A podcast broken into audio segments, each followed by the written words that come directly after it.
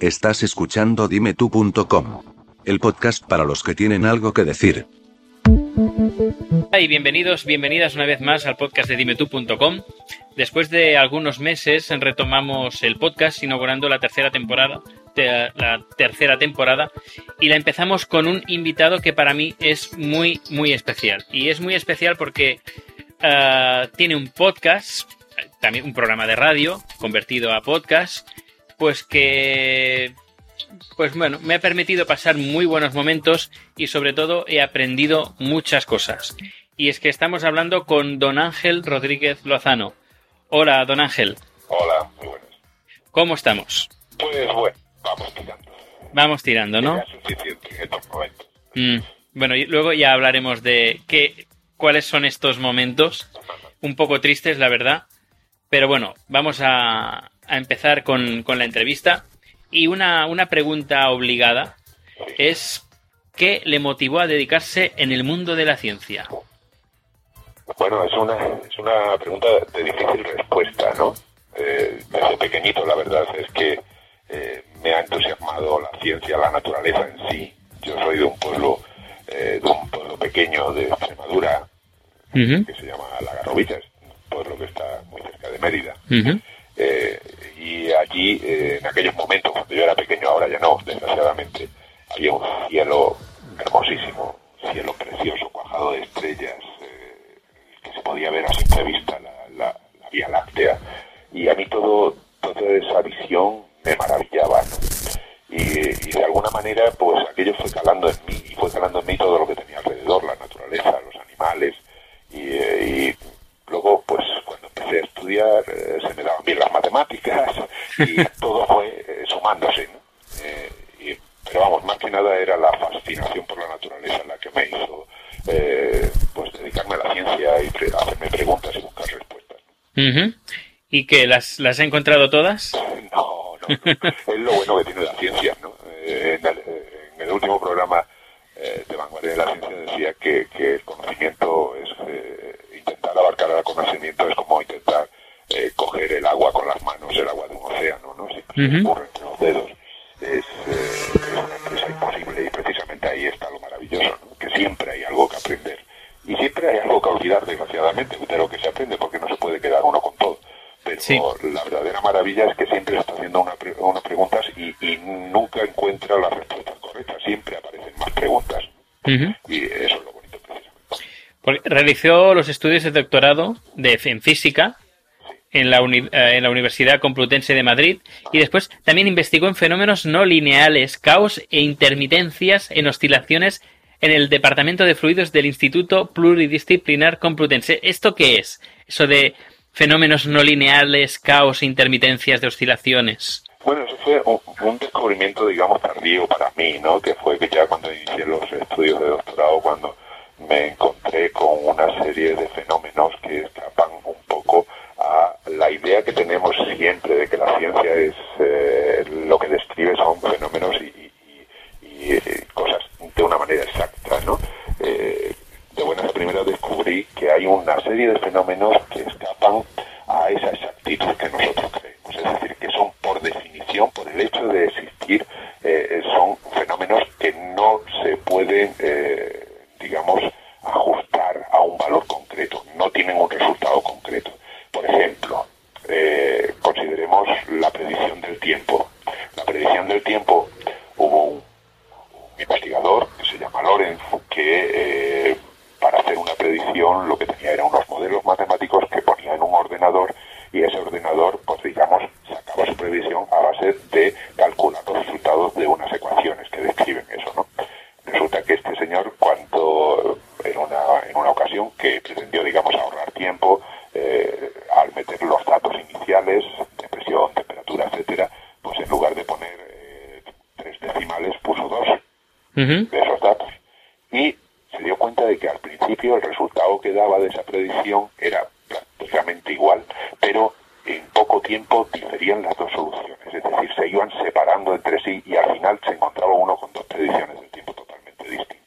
una descripción de cómo se comporta la naturaleza. Es una naturaleza caótica, es decir, que cualquier modificación, por pequeña que sea, crece y crece y crece y al final da soluciones que son totalmente opuestas. Y de ahí surgió una física que se llama física del caos, que eh, eh, supongo que muchos oyentes han oído hablar del efecto mariposa, que viene a decir algo así como que si una mariposa mueve las alas en el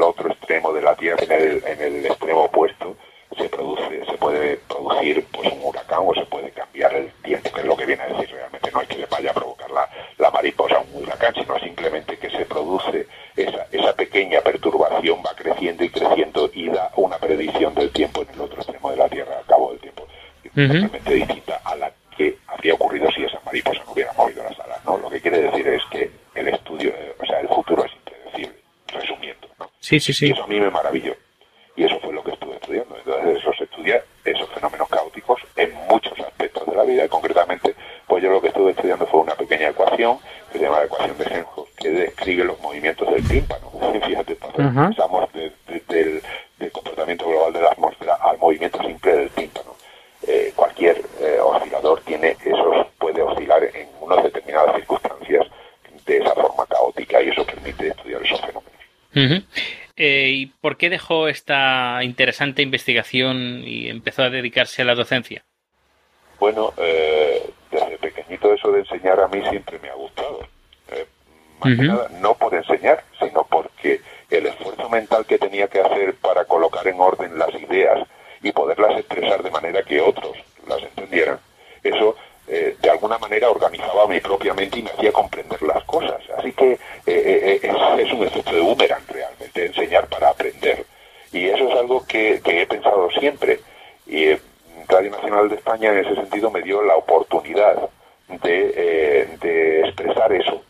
No ya en una clase frente a unos alumnos que tienen que estar forzosamente sentados escuchándome, aunque les aburra, ¿no? sino con unos oyentes que a los que si les aburre simplemente apagan la radio. Sí, sí, sí. Entonces el esfuerzo es muchísimo mayor en ese sentido, ¿no? Con lo que a lo largo de este tiempo lo que servido, para lo que me ha servido mi trabajo eh, en Radio Nacional como divulgador científico ha sido precisamente para, para aprender, aprender mucho al mismo tiempo que divulgaba las, las materias a los oyentes.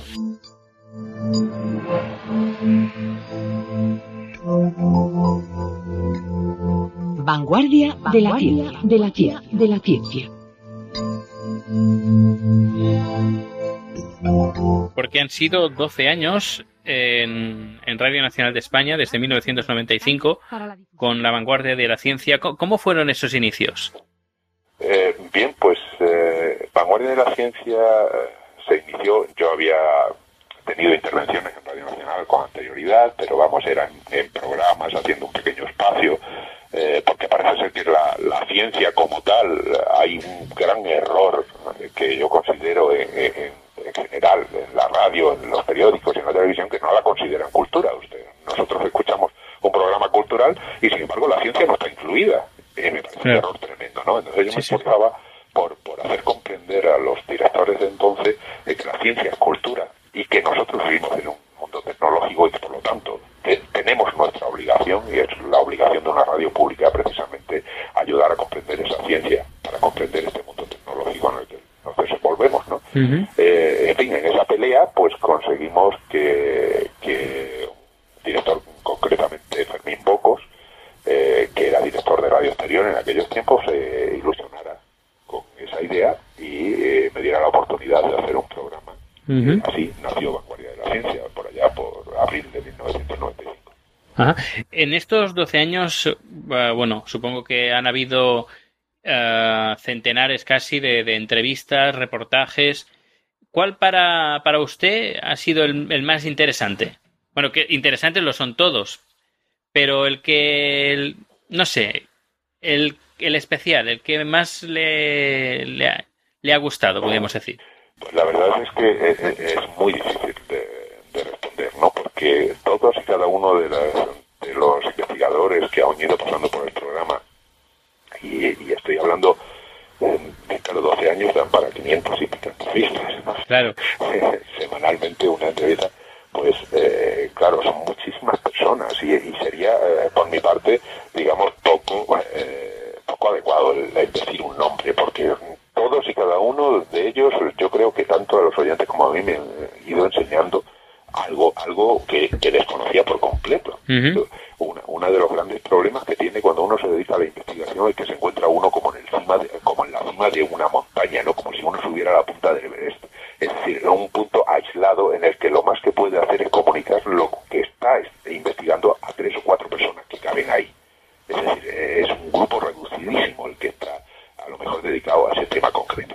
Eh, la divulgación, en cambio, es como estar abajo, casi a ras de tierra, rodeado de muchísima gente, miles de personas, es como estar en un cerro que todas esas personas te pueden entender. Y uno aprende que existe tal cantidad de cosas que aprender, tal cantidad de ramas de conocimiento de la ciencia, de especialidades, que todas y cada una de ellas enseñan algo.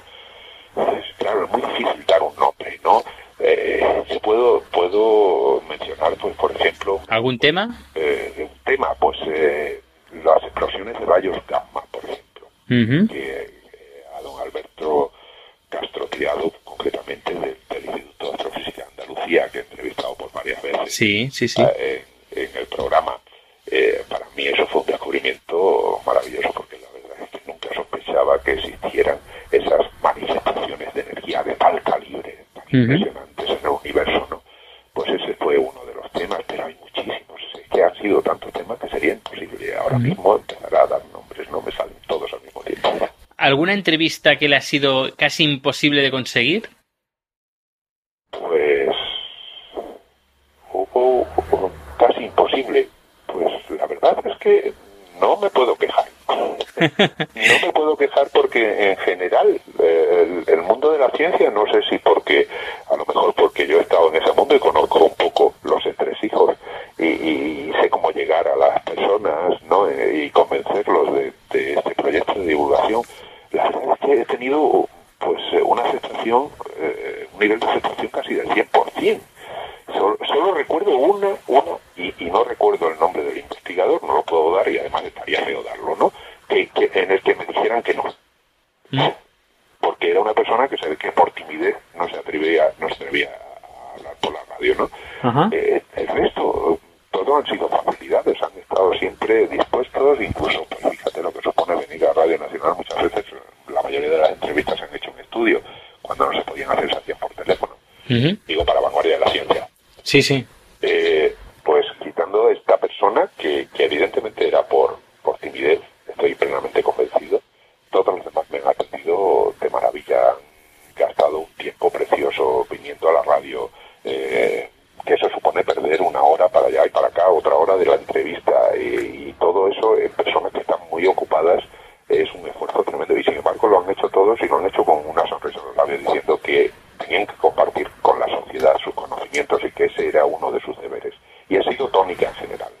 Uh -huh. ¿Y alguna entrevista que, que le hubiera gustado, o algún entrevistado que le hubiera gustado tener y que no ha podido ser? Pues concretamente eh, Mario Molina, por ejemplo, que es fue un premio Nobel, premio Nobel me explica ahora mismo, no recuerdo exactamente el año, uno de los de las personas que, que bueno, pues eh, estuve logré hablar con él, eh, logré hablar con él en un momento determinado por teléfono, acababan de conceder el premio Nobel, uh -huh. eh,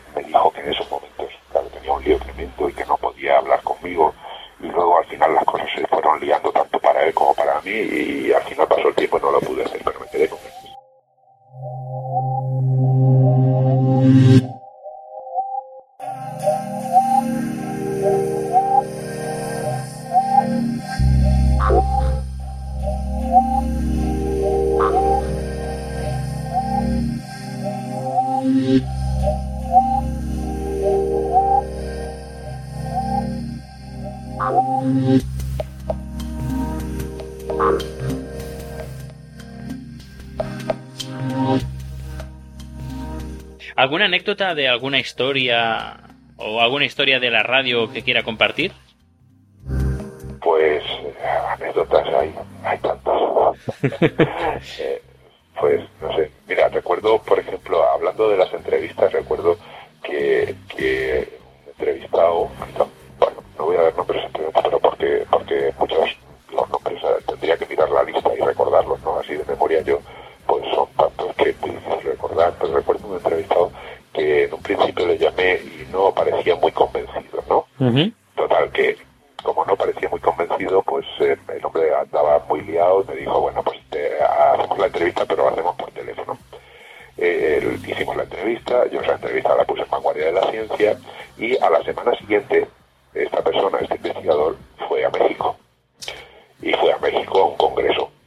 Entonces en el congreso se le acercaron una serie de investigadores y le dijeron, oye, te hemos escuchado en Vanguardia de la Ciencia.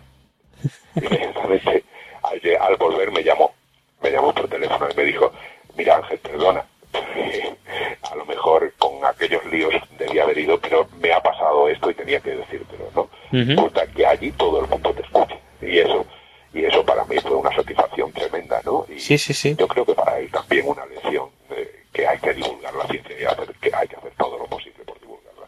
¿Qué, ¿Qué opina de la investigación científica en nuestro país? Pues la investigación científica, bueno, quizás yo no sé a quién para, para, para opinar, ¿no? Yo lo único que puedo decir es que lo que sí voy notando, y eso se ha ido notando a lo largo de estos 12 años, ¿no? Es que de alguna manera el número de publicaciones ha ido subiendo cada año, pero ha ido subiendo de una manera tremenda. Eh, yo recuerdo que se hacían, se publicaba pues en revistas, por supuesto revistas no solo son Nature y Science, revistas son, hay miles de divulgación científica, todas especializadas, ¿no? Pero el número de publicaciones que se hacían en aquellos momentos era, era muy pequeño, o por lo menos salían pocas en grandes revistas, porque revistas de gran tirada, ¿no? Sí embargo, ahora, pues, eh, es continuo. Hay, hay publicaciones en todas las revistas y en todo momento. Es decir, se ha multiplicado, no sé por qué número, porque sería incapaz de, de cuantificarlo. A mí me da la impresión de que ha subido muchísimo la, eh, el, el, baremo, digamos, o el nivel uh -huh. de, en España. Entonces, eh, en ese sentido, la verdad es que yo creo que vamos a mejor, pero que, por supuesto, hace falta apoyo y hace falta apoyo institucional y hace falta que los investigadores pues tengan, sobre todo, pues dinero para investigar y que tengan eh, pues todo para ir avanzando en ese camino y en ese sentido lógicamente pues seguimos estando detrás de otros países y conviene seguir avanzando uh -huh. uh, pasando otra vez al, al, programa, a la vanguardia de la ciencia y también al sueño de Arquímedes, ¿cómo vino la idea de, de hacer un podcast con estos programas de, de radio? Eh, la idea de hacer un podcast, el, la verdad es que vino por sí, por sí solo. Una de las condiciones que yo puse cuando empecé con Vanguardia de la Ciencia en 1995 era precisamente tener eh, una conexión a Internet y una dirección de correo electrónico, algo que aquí en, en Radio Nacional era insólito totalmente, nadie lo tenía. Ajá. Y de hecho, eh, pues me costó. Pues se hizo incluso a través de una empresa externa porque no, no había como tal, no existía, ¿no? Eh, eso quiere decir que, claro, el hecho de venir del, del mundo de, de, la ciencia me daba una cierta ventaja en ese sentido. ¿no? Yo estaba más familiarizado con correo electrónico, porque los investigadores utilizaban toda esa, esa fórmula para comunicarse entre ellos y era, eh, además, el camino más utilizado ya, ya el teléfono incluso se utilizaba poco, ¿no? Comparado con eso, ¿no? Claro. Eh, es mucho más fácil contactar con un investigador por correo electrónico, porque tú mandas un correo y si ese investigador está en China dando una conferencia, resulta que recibe el correo electrónico como si estuviera en Móstoles. Sí, sí, sí. Y, y, así, claro, da gusto, enseguida sí, sí, sí. lo localizas. Bueno, pues eh, a raíz de eso, pues he venido utilizando, digamos, Internet desde el comienzo. Cuando se empezaron, lo, cuando empezaron los primeros podcasts, pues me pasó lo mismo. Recuerdo que fui al departamento correspondiente y dije, yo quiero uh, poner vanguardia de la ciencia en podcast. Lo primero que te preguntan, ¿y eso qué es? Bueno, pues eso es esto, ¿no? Y se lo expliqué. Y eh, bueno, costó, pero al final logramos poner vanguardia de la ciencia en podcast, que fue el primero.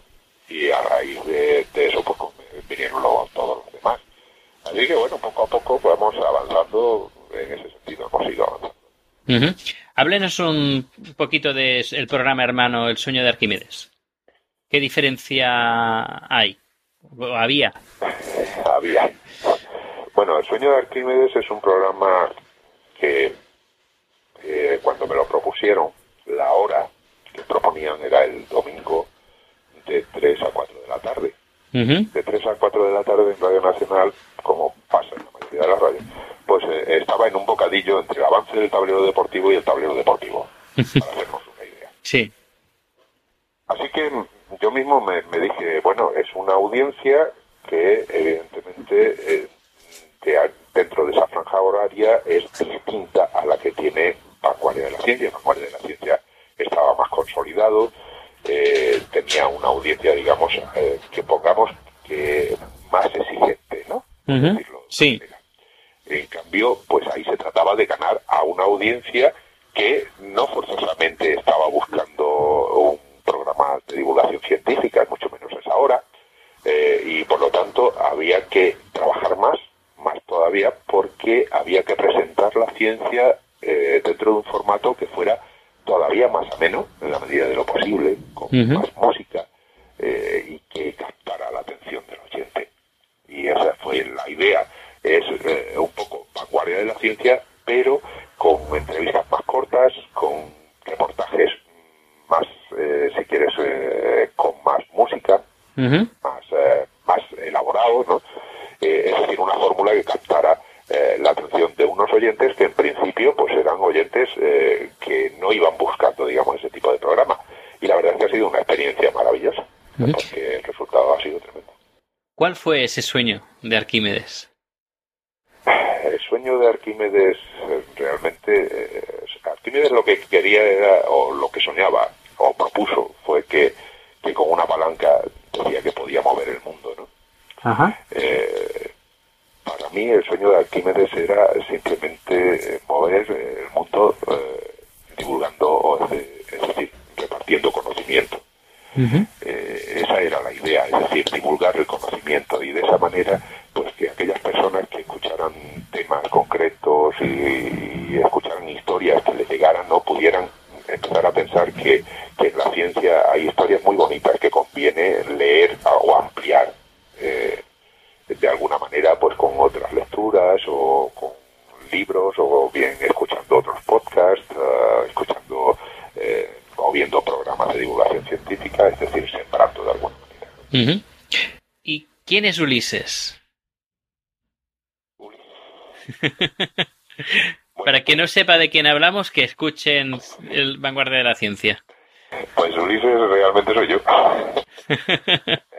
Quiero decir que, lo- que las anécdotas que, que he contado, los guiones los escribo yo y los he escrito yo desde el principio y las anécdotas que contaba, incluso personajes que presentaba, pues eran personajes que yo he conocido en mi vida. ¿no?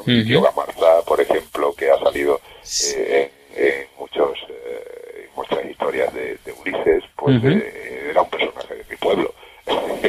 Eh, he hablado y he contado cosas que, que hablaban de, de niños pequeños que tenían experiencias y demás y que se preguntaban por la naturaleza o que habían tenido profesores de una determinada forma, ¿no? Que les enseñaban las cosas de una determinada manera. Anécdotas de esas, todas esas son casi autobiográficas. Eh, así que Ulises, pues de alguna manera era eh, su, la forma que a mí se me ocurría de divulgar la ciencia, ¿no? Y de contar un poco historia de mi vida. Ujú. Pues le he de felicitar porque las historias son, bueno, eran, son y siguen siendo sorprendentes, muy entretenidas y que en muchas ocasiones te llegan al corazón. Y hablando de la ciencia, a veces parece que los sentimientos estén separados de la ciencia y pues no, la verdad es que es una demostración de que no. Yo creo que yo creo que esa así, esa es eh, precisamente una de las eh, mayores mensajes, ¿no? No hay por qué separar la ciencia, parece como si a la gente le diera miedo, ¿no? La ciencia piensa, uy, matemáticas, cosas muy difíciles, que nadie puede entender y eso es solo para especialistas. A mí, las cosas que sean más fáciles de entender, ¿no? Pues, no, la ciencia también es fácil de entender, como todo, depende de cómo se cuente, y depende de qué se cuente, y depende de que vaya el tema, y depende de lo interesado que es. Es Ujú. decir, lo que hay que convencer a todo el mundo es que la ciencia está ahí al alcance de todos, al nivel que uno quiera, porque hay muchísimos Sí, tiene uno por qué ser una, un especialista, Ujú. simplemente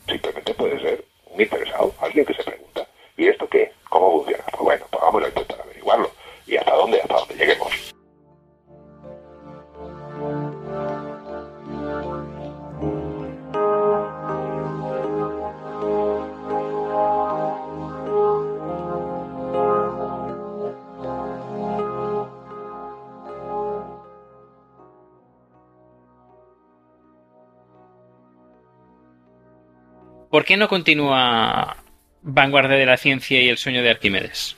¿Por qué no va a continuar?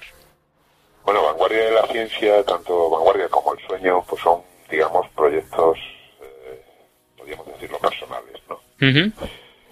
eh, en Radio Televisión Española todo el mundo lo sabe porque ha salido en los periódicos miles de veces, eh, está teniendo lugar una reestructuración completa que, que incluye pues anticipadas y eh, el, digamos pues prescindir, digamos esa palabra porque así es, de más de 4.000 personas.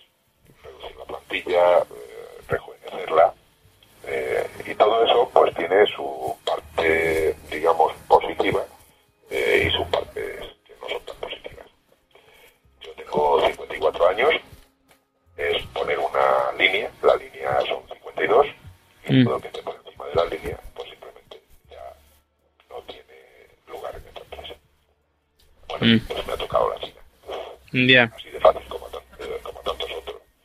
No es que se haya ido contra el sueño de Arquímedes o contra vanguardia de la ciencia. Es simplemente que yo, como muchos profesionales de esta casa, por el hecho de ser mayores de 52 años, pues eh, nos vamos.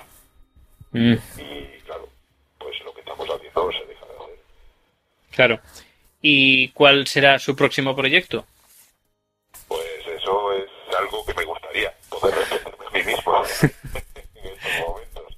La verdad es que ha sido un año muy duro porque hacer los dos programas eh, ha requerido un trabajo enorme. He estado eh, dedicado todas las horas del día para eh, y eso pues eh, mi familia digamos lo ha notado pues que no, no he pasado tantas horas como me, me hubiera gustado con ellos.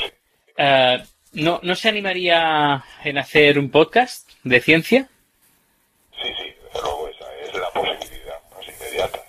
Está claro que para mí además ese es el futuro de la radio. Uh -huh. El podcast, eso de poder escuchar lo que uno quiera cuando uno quiera y como quiera, eso me parece un invento maravilloso.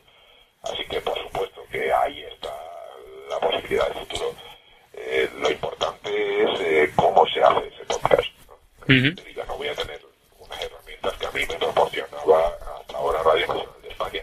Uh -huh. Eso supone pues eh, empezar a pensar en el cómo se hace ese podcast, qué, eh, qué elementos hacen falta, cómo se podría hacer, no sé todavía.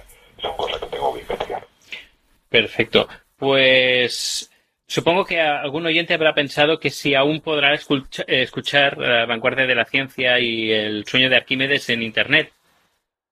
¿Estarán disponibles unas semanas más o van a cerrarlo Sí, todo? He estado hablando precisamente esta mañana con el responsable de informática y me ha dicho que va a mantener ahí lo que hay durante una temporada, una temporada que por lo menos será un par de meses. No sé. Uh -huh.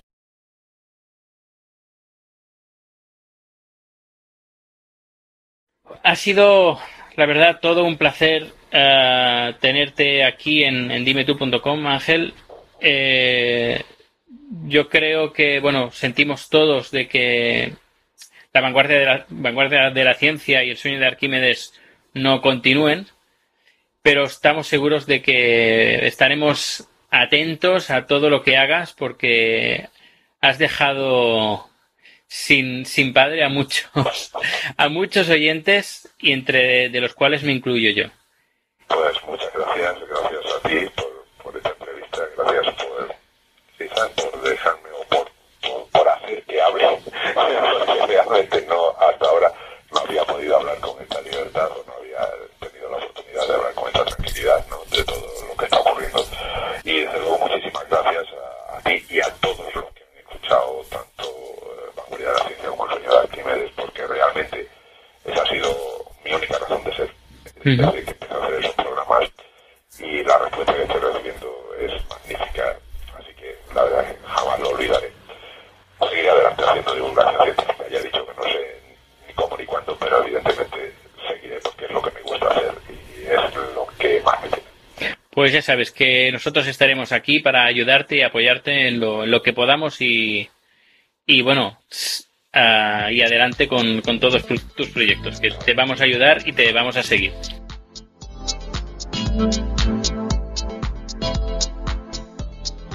Y aquí nos despedimos. Hemos participado en este programa Carmen Buergo, Alejandro Laguna, José Manuel Ribeiro, José Antonio Beirao, David Sierra, Rubén Vidal, Silvia Pérez Arroyo, Laura Peláez, Leticia Sala, María Álvarez de Ulate, María Jesús Álvarez y Luis Alonso. En el control de sonido ha estado Mariano Fernández. Y por último, el culpable de todo es el de siempre, un servidor de ustedes, Ángel Rodríguez Lozano.